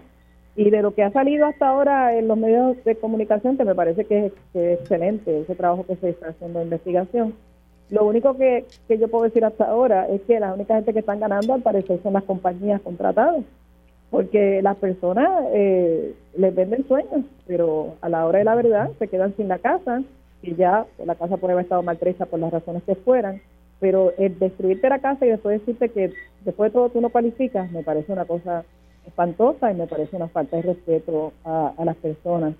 Eh, esa muestra que está haciendo la Contradora de los casos, que me parece que al final de cuentas es lo único que ella puede hacer, porque son muchos casos, hacer una muestra y ahí tratar de hacer como llegar a conclusiones de cuál es el, promedio del manejo de los casos o el tiempo que se espera, etcétera. Me parece que va a ser muy interesante. Lamentablemente, y nos va a dar mucha información, pero lamentablemente, pues va a tardar demasiado, como ha tardado mucho todos estos procesos para que la gente pueda tener vivienda asequible. Habrá que esperar lo que ella lo que ella haga como contradora, pero no hay que esperar a eso para seguir sacando información. En el caso nuestro en el Senado, hacer las vistas públicas y publicar los informes, los informes que tengamos con eso. Así que me parece que es importante. Estamos viendo sin duda una situación eh, que apunta a, a mucha eh, yo voy a usar la palabra, a, mucho posible mal manejo de fondos, algunos casos, me imagino que la Contralora está mirando posible corrupción en el manejo de los fondos y tú sabes que no sería la primera vez que esos de las casas que más explotaron después de, María, después de los huracanes, eh, que los fondos federales empezaron eh, a ver señales de que se estaban utilizando de una manera eh, incorrecta, incluso con casos de corrupción. Así que lamentablemente la gente está pillada, la gente es jamón del sándwich en todo esto y quien más ha ganado hasta ahora han sido esas compañías intermedias que se, que se contratan supuestamente para acelerar los trabajos de, que la gente pueda tener viviendas reparadas, eh, reconstruidas o reubicar a las personas, que son eh, las tres R de R3. Bueno, vamos a pasar con, con, con esta. Déjame darle la bienvenida a Mari Marina Narváez de Kilómetro Cero, que ya está en línea. Hola, saludos a todas y a todas las personas que las escuchan hoy. Gracias por la invitación. Gracias a ti por conectar. Pasa contigo, eh, Eda, sobre, sobre este tema ¿verdad? del R3 y, y, los dolores de cabeza que muchas familias están pasando. Sí, eh, mira, comienzo dándole la bienvenida a Mari Mari, qué honor tenerla en este panel. De verdad que estaba loca por oírla aquí, así que de verdad bienvenida y ojalá y se repita pronto. Este, mira, eh, Mili, uno de, de los elementos que nosotros tenemos que que, como pueblo, ¿verdad? Y como personas que tenemos acceso a, establecer opinión pública, debemos eh, reflexionar es a, a la raíz de este problema. Y la realidad es que los gobiernos, por nuestra estructura gubernamental, ¿verdad? El sistema republicano que tenemos, el Ejecutivo es el responsable de garantizar el bienestar de las personas. Entonces, eh, desafortunadamente aquí en Puerto Rico, estos casos que debieran ser una excepción se convirtieron en la regla eh, y se han normalizado desde que tuvimos el terrible, la terrible visita del huracán María.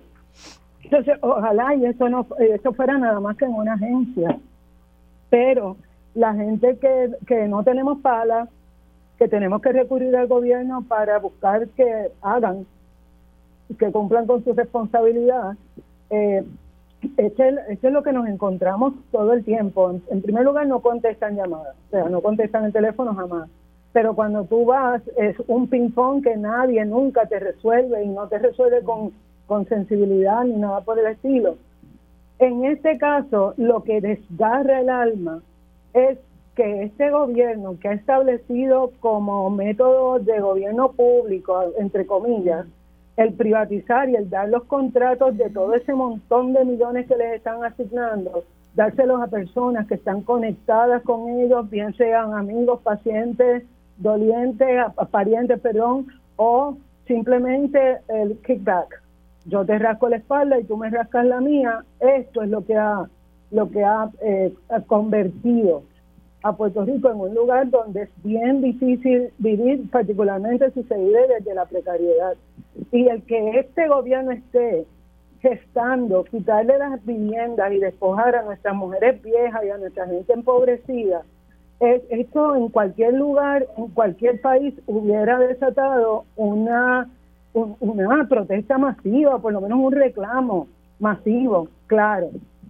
Ellos se escudan siempre, siempre, siempre se escudan diciendo cualquier cosa que se inventen para dar la impresión de que ellos están encima de esas cosas. Pero nuestra experiencia, acompañando a personas, pero también la propia, es que este gobierno realmente colapsó. Este gobierno colapsó porque hay personas que no hubiesen obtenido un contrato o una, o una plaza con las condiciones que ellos las están recibiendo, no las hubiesen podido conseguir en ningún otro sitio porque son incompetentes, no pueden hacer ese trabajo. Y entonces, aquí la corrupción es tanta y la falta de gestión es tanta que a mí lo que me extraña es que ellos siempre se escudan en que los federales apoyan esto y lo otro, que los federales no hayan no se hayan metido a, a coger los presos. Porque eh, y, lo digo con mucho dolor porque yo apuesto que nuestro sistema de, eh, judicial en Puerto Rico el sistema que busca justicia para las personas y, el país es incapaz por completo de procesar a esta gente, claro, porque toda la, la, judicatura está llena de un montón de batatas políticas también que, que están ahí por cuestiones político-partidistas. Así que a mí me parece que sí, este es el efecto pero aquí tenemos que arrancar esa corrupción y esa privatización insensible de raíz, porque el país cada vez nos acercamos cada vez más personas a vivir en la precariedad y ellos no están eh, gobernando para nosotros. Voy a una pausa y al regreso voy con el turno de, de, Irma Lugo y luego Mari Mari. Entonces también entramos para hablar en detalle del informe del monitor de la policía sobre las querellas eh, de violencia doméstica hacia agentes, una cantidad que, me parece a mí que es alta, que no llegó a nada y quiero pues que Mari Mari tenga esa oportunidad de, de hablarnos sobre eso para que las demás compañeras puedan opinar. Hacemos una pausa y sigo con mi panel de mujeres. Dígame la verdad, las entrevistas más importantes de la noticia están aquí. Mantente conectado y recuerda sintonizar al mediodía, tiempo igual, en Radio Isla 1320 y Radio Isla.tv. Esto es Radio Isla 1320, celebrando la Navidad en grande. Me gustan las Navidades que sepan a Puerto Rico, comiendo pasteles y lechón asado y dándome unos palitos. Al momento de informar a la ciudadanía, la voz de nuestros periodistas y analistas se vuelven una, una, una voz canalizando la noticia, una voz luchando por el pueblo, una voz con el sentir de Puerto Rico. Somos Radio Isla 1320. Mantente conectado. Estás escuchando Dígame la verdad por Radio Isla 1320 y radioisla.tv. No rompas la cadena. Somos Radio Isla 1320, el sentir de Puerto Rico.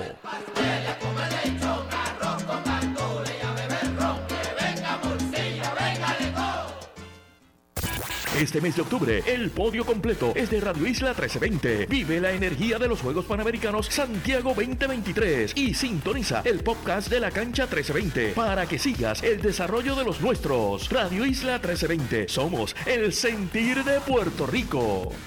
Palante con Aela es información. El ahorro es el complemento para el retiro, el complemento perfecto. Palante con Aela es servicios. Vamos a entrar rápido en caliente. Palante con Aela es beneficios. Cuéntame, ¿cómo nosotros podemos guillarnos de baristas con Café Miaela? Palante con Aela es premios. ¿Está lista para ganar? Palante con Aela por Radio Isla 1320 y la página oficial de la Asociación de Empleados en Facebook. Jueves 2 de la tarde, sábados 12 del mediodía. Aela, somos la fuerza que mueve a Puerto Rico.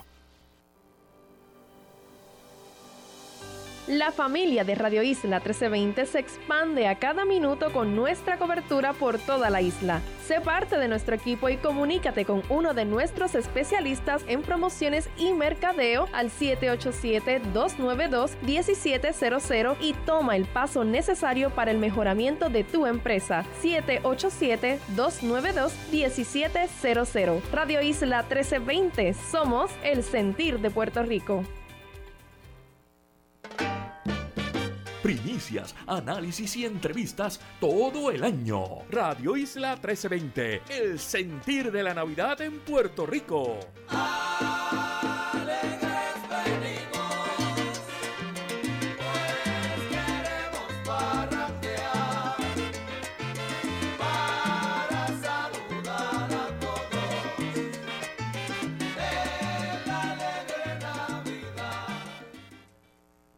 Conéctate a radioisla.tv para ver las reacciones de las entrevistas en vivo. En vivo. Esto es Dígame la verdad con Mili.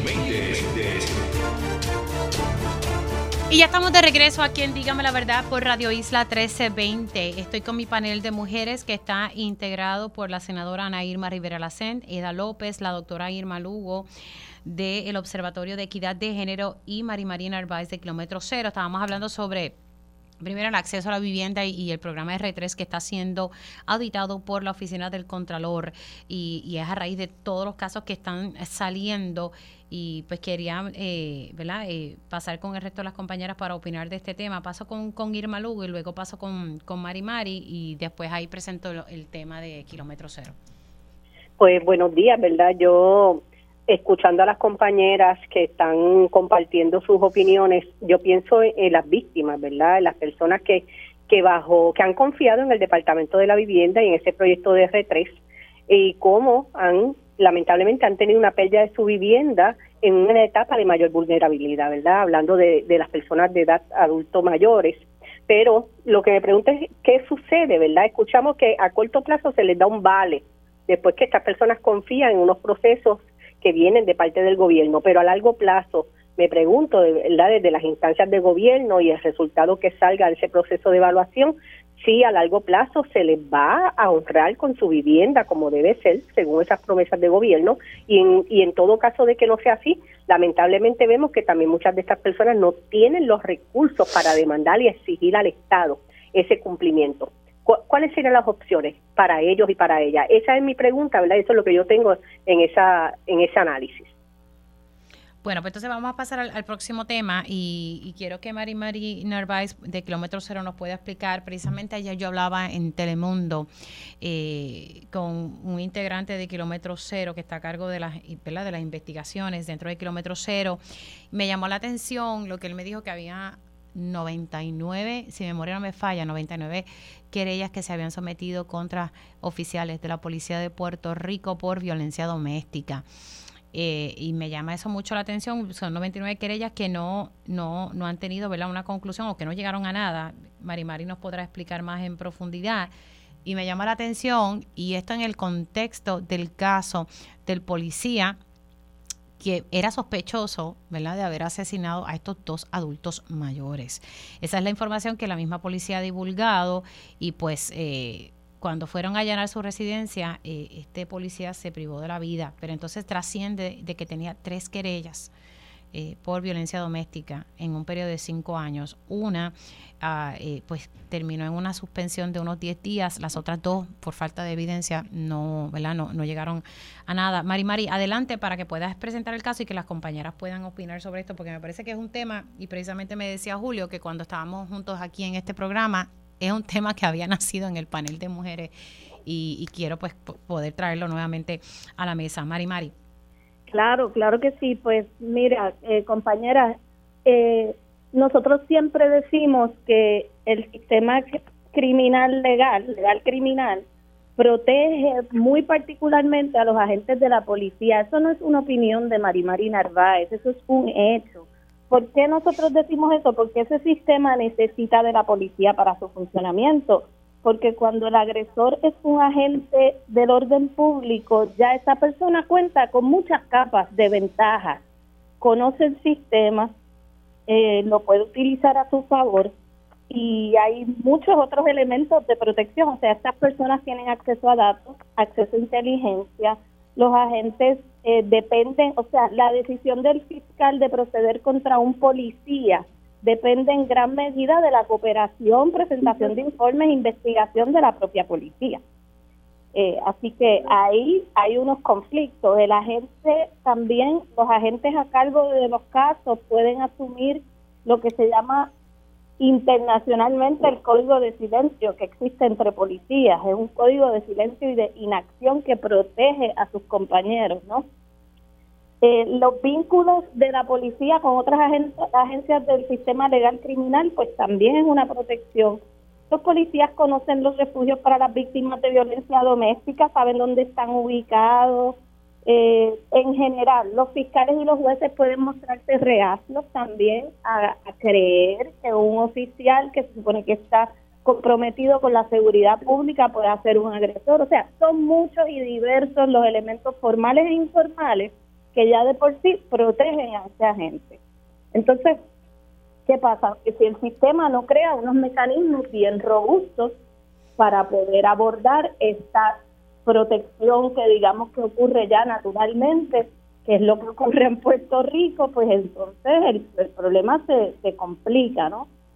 Eh, en el caso de las querellas de la policía, eh, lo que sabemos es que en el año 2018 el ex monitor de la policía hizo un análisis en el cual denunció que dentro, y ahí es que habían 99 querellas, y él, él denunció que de esas 99 querellas, ninguna resultó en convicción, cuando por lo general, en la población general, el 14% de las denuncias de violencia doméstica culminan en una convicción.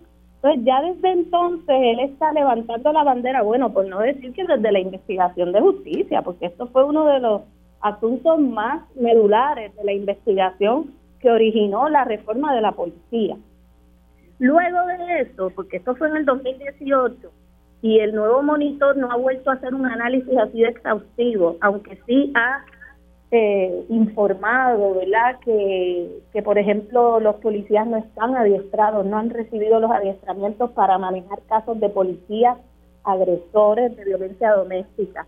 Pero, por ejemplo, en el año 2022, Aime Alvarado, que es la directora de la, de la División de Violencia Doméstica de la Policía, ella misma le dijo a la prensa, es muy difícil que la policía resulte convicta de por violencia doméstica y de todos los casos que habían querellas del 2021 ella misma afirmó que tampoco ninguno había resultado en convicción. Entonces, nuestra postura, por lo menos con respecto,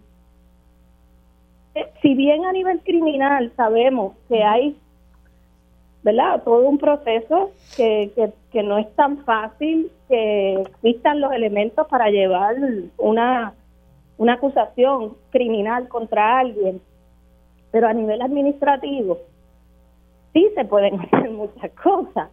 Este, y nosotras creemos que, por ejemplo, las personas que son agresoras de violencia doméstica pueden tener una rehabilitación y todo lo que quieras. Y, y creemos en eso firmemente, pero no creemos que deban ser policías, punto, y se acabó. O una persona que tiene un adiestramiento y tiene poderes para rastrear a personas que no quieren ser rastreadas, que tiene acceso a inteligencia, a vigilancia, técnicas de vigilancia, que tiene un arma de reglamento, que tiene toda esa serie de poderes que tienen los policías, incluso la capacidad para fabricar casos, que muchas víctimas los repiten. Pues una persona así no está apta para ser policía. Así de sencillo, eso debe ser eh, de entrada.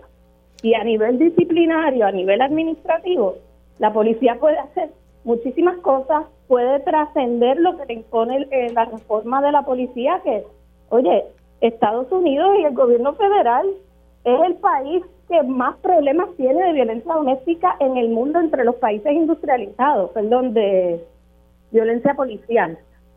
Así que tampoco son el ejemplo a seguir, ¿verdad?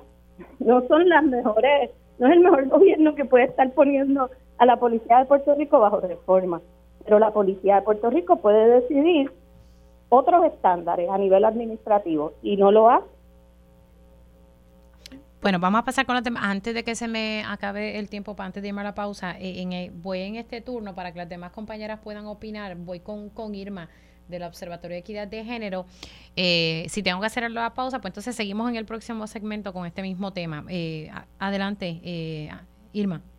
Bueno, pues también es importante que la gente conozca que en el año 2022 hubo un proyecto de la Cámara de Representantes que daba a la Comisión de Asuntos de la Mujer de la Cámara para realizar una investigación sobre los protocolos existentes para atender precisamente los casos de violencia de género y querellas presentadas contra los agentes del negociado de la Policía de Puerto Rico. Y, si, y es bien interesante porque ese informe salió en mayo de este año, del 2023, y traigo lo interesante porque tanto el Departamento de Justicia como la Policía de Puerto Rico, la Oficina de la Procuradora de las Mujeres, que presentaron datos, pues en ese requerimiento de información que se le pidió de parte de la comisión, los datos no coincidían. Es más, es interesante que la Oficina de la Procuradora de las Mujeres, los datos que presenta son datos suministrados por el Departamento de la Policía y, e informaba más casos que los mismos que la policía presentó en, esa en esas vistas. Así que, que esa, esa medida, ¿verdad?, hace unas recomendaciones precisamente y una de ellas, si mal no recuerdo, era crear una unidad de fiscales especializados en crímenes como tal, pero que estuviesen destacados en la oficina de la Procuradora de las Mujeres, si mal no recuerdo y también el tema de las multas administrativas de parte de la, de la Procuraduría de las Mujeres por la falta de cumplimiento de la agencia en esos procesos. Así que otro de los puntos que también estableciera la importancia de talleres, no solamente para los integrantes del negociado de la policía, sino para los familiares de los miembros del negociado de la policía. Así que, en ese aspecto ¿verdad? hay unas recomendaciones que son importantes que yo creo que ese informe no mucha gente la conoce y debe debe dársele seguimiento. Así que, y otro punto, ¿verdad? También siempre el tema de que el Instituto de Estadísticas de Puerto Rico este, tiene que tener una intervención con el negociado de la policía precisamente en la forma en que administran, si es que los administran, los datos estadísticos sobre estos temas. Voy a pasar, eh, déjame ver qué hora hay. Ok, es hora de irme a la pausa. Al regreso voy con el turno de la senadora Ana Rivera Lacen sobre este tema de las 99 querellas eh, de violencia doméstica contra policías, eh, ¿verdad? Eh, oficiales de la Policía de Puerto Rico y que pues no resultaron en convicciones. Esto me parece que, es alarmante y que hay que darle mayor visibilidad. Así que voy entonces con, con Ana Irma Rivera Lacen y, y luego con la compañera Eda López. Hacemos una pausa, sigo con mi panel de mujeres aquí en Dígame la Verdad. Dígame la Verdad, las entrevistas más importantes de la noticia están aquí. Mantente conectado y recuerda sintonizar al mediodía, tiempo igual, en Radio Isla 1320 y Radio Isla.tv. Conéctate a radioisla.tv para ver las reacciones de las entrevistas en vivo. En vivo. Esto es Dígame la verdad con Mili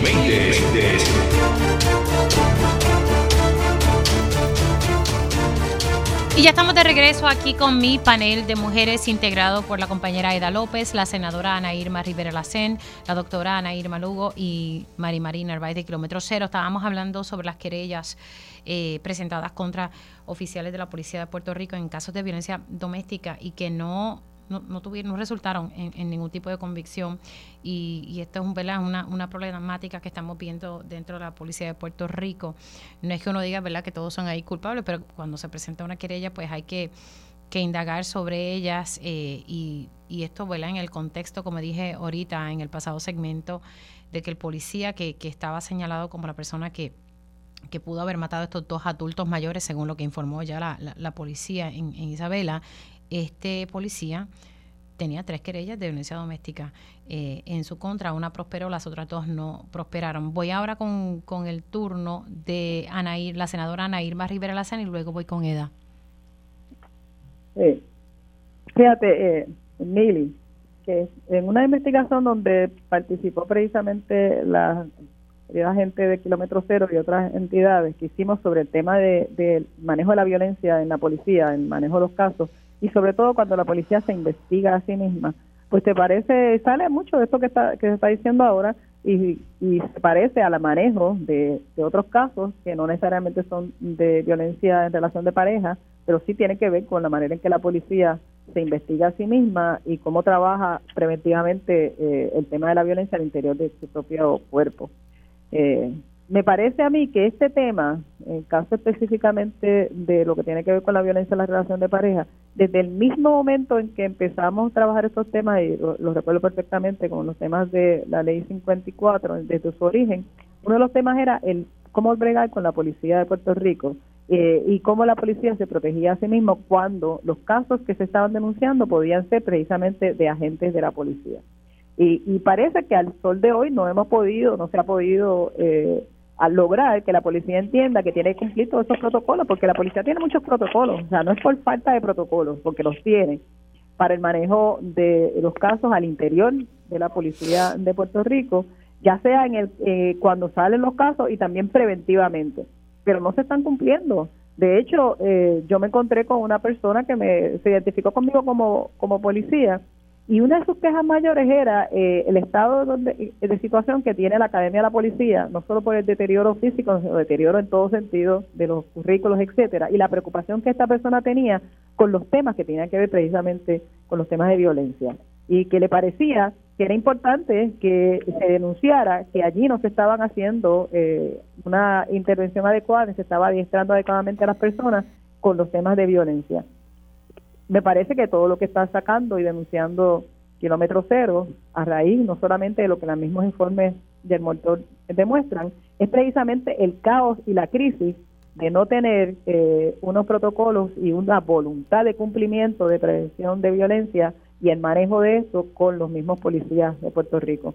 De hecho, una de las cosas que estamos eh, viendo es que vamos a estar radicando también un proyecto de ley que tiene que ver cómo se investigan eh, los casos de las querellas contra la policía, buscando una manera que no sea la policía la que se investiga a sí misma. Así que estamos en eso, yo, creo, que estamos a punto ya de erradicar ese proyecto, pero estoy escuchando eh, con mucho cuidado porque hay que tener cuidado también, ¿verdad? que cada hay temas de, quién serían las, instancias que no sean la policía que investigan y no meter estos casos en unas burocracias adicionales que resulten en nada. Mm. Y esa es uno de, los miedos, porque no queremos aumentar burocracia, lo que queremos es que efectivamente haya transparencia, que se puedan ver los casos, que se garantice eh, que las personas eh, ven sus querellas que realmente se toman en serio y que podamos evitar precisamente conductas como lo que hemos estado haciendo hasta ahora, violentas cuando una persona mata a otra en el feminicidio, al final de cuentas es la etapa letal de un patrón de conducta de violencia doméstica.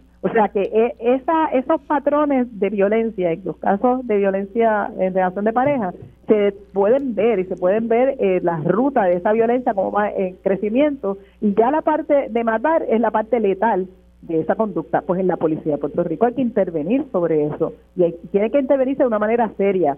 Eh, como digo, no es por falta de protocolos, es por falta de voluntad de cumplimiento y falta de compromiso con estos temas eh, al interior de la policía. Ana Irma, ¿ya ustedes tienen identificado cuál sería ¿verdad? Eh, el ente que pudiese hacer estas investigaciones para que no sea la misma policía? Estamos bastante eh, inclinados que sea la Comisión de Derechos Civiles, pero estamos afinando el proyecto a los fines de que a la Comisión de Derechos Civiles, para que lo pueda hacer, que darle más garras de lo que dice la ley, la ley de, de Derechos Civiles, la Comisión, mejor dicho, que crea la Comisión de Derechos Civiles, eh, es un poco limitada. Así que eh, el proyecto de por sí pues tendría que inventar, enmendar la ley de, la Comisión de Derechos Civiles para que pueda ser el ente que investigue. Voy a pasar con Eda. Pues Mili, eh, la gente que nos sigue desde el inicio de este programa en el 2017 sabe que tú, Julio y yo trabajamos esto en el 2018. Y a mí me llama muchísimo la atención un informe que compartió conmigo Irma, de hecho, que es un informe final eh, sobre la evaluación de un proyecto eh, que incluye datos estadísticos de la policía sometidos al, al Senado o a la Cámara. Realmente no recuerdo cuál de los cuerpos lo radicó. Y en aquel momento, cuando nosotros, tú, Julio y yo, estábamos trabajando con esos datos, eh, estábamos manejando un número de unas 800 querellas de violencia doméstica dentro de la policía. Desafortunadamente, cuando sale Arnaldo Claudio de la Monitoría Federal, eh, el nuevo monitor autoriza a que todos esos informes se hagan confidenciales, porque antes podíamos entrar bastante y ver de, qué tipo de acusación, etcétera. Ya eso no está disponible. Ahora lo que está disponible es un número eh, del que no podemos ver cómo se sustenta, etcétera. Pero dentro de los números que compartió la policía con la legislatura, hay un dato que a mí me espanta y es que de 372 querellas administrativas por violencia doméstica, en, ellos alegan en los pasados desde el 2018-19 hasta el 2022, ellos dicen que hubo 372 eh, querellas por administrativa por violencia doméstica y solo se, se investigó solo se investigó y se adjudicó el 35%. Y eso es bien preocupante. Mira, yo ato esto al, al policía que asesinó a las dos personas viejas en Isabela. Y ese hombre tenía un récord de tres querellas administrativas por violencia doméstica. Entonces, aquí hemos dicho en muchas ocasiones que el patrón de violencia doméstica va escalando y que cuando los agresores asesinan a sus parejas o exparejas, no, no es fortuito, es que han venido escalando en el nivel de violencia. Y con eso, eso tiene, eso está completamente alineado a lo que trae Marimaria esta conversación, porque si existe un ambiente y una cultura organizacional en la policía de que existe la impunidad y que no, no va a haber proceso porque, pues de nuevo, uno se hace en el favor a los otros de mirar para el lado, pues ¿cómo no va a ocurrir que nos estén violando los derechos a las personas que nos tildan, ¿verdad? Por, por el color, por, por, ser precarizadas, por lo que sea. Ellos adjudican que nos merecemos un balazo que nos quite la vida en lugar de seguir por un proceso judicial donde se adjudique o no, eh, si, si tiene mérito lo que están haciendo, o sea, la, la acusación y que las personas son presuntas inocentes hasta que se demuestre lo contrario. Así que a mí me parece que el programa de hoy ha servido para enmarcar lo que está en la, en la ley, que dicen ellos que se va a cumplir, versus el desamparo social que tenemos, porque la, la misma gente que está obligada a cumplir con esas leyes las viola, nos mata, nos fabrica casos, ignora nuestras denuncias, y básicamente los que no estamos conectados con los políticos en este país estamos al garete, a la deriva, eh, eh, reflexionando todos los días de ojalá y no me ocurra nada porque seguramente que me haga algo va a salir impune. Gracias a, las cuatro por estar disponible y, hablar aquí, ¿verdad? Hoy en, en el panel. Se me cuidan mucho. Hacemos una pausa aquí en Dígame la Verdad y el regreso, tiempo igual.